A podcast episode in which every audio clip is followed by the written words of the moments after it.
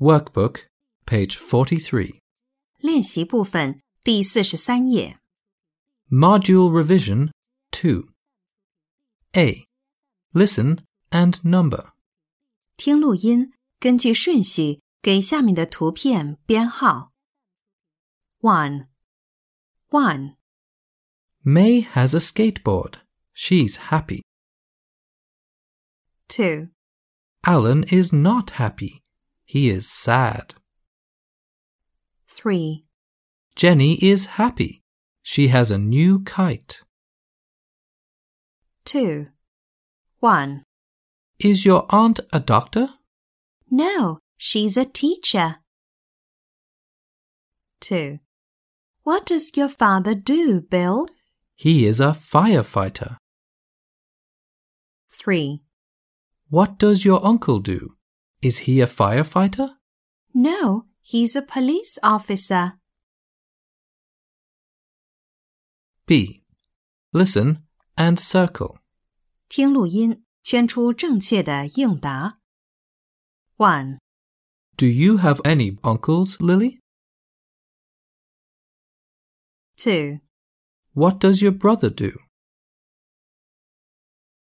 three, Do you have any brothers and sisters?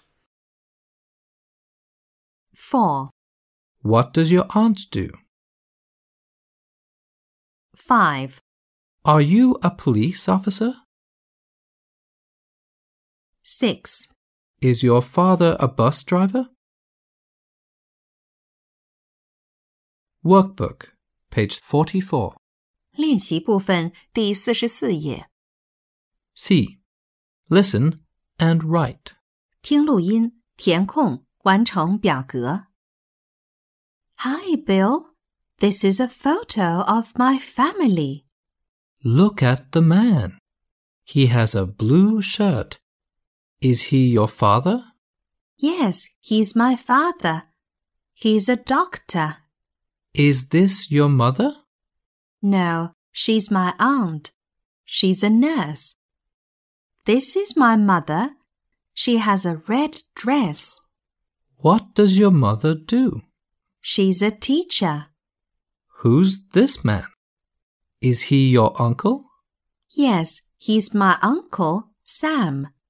He's a police officer. Who's this boy? Is he your brother Fred? That's right. Fred is a student. Is this girl your sister? No, she's my cousin. Her name's Sandy. She likes dogs.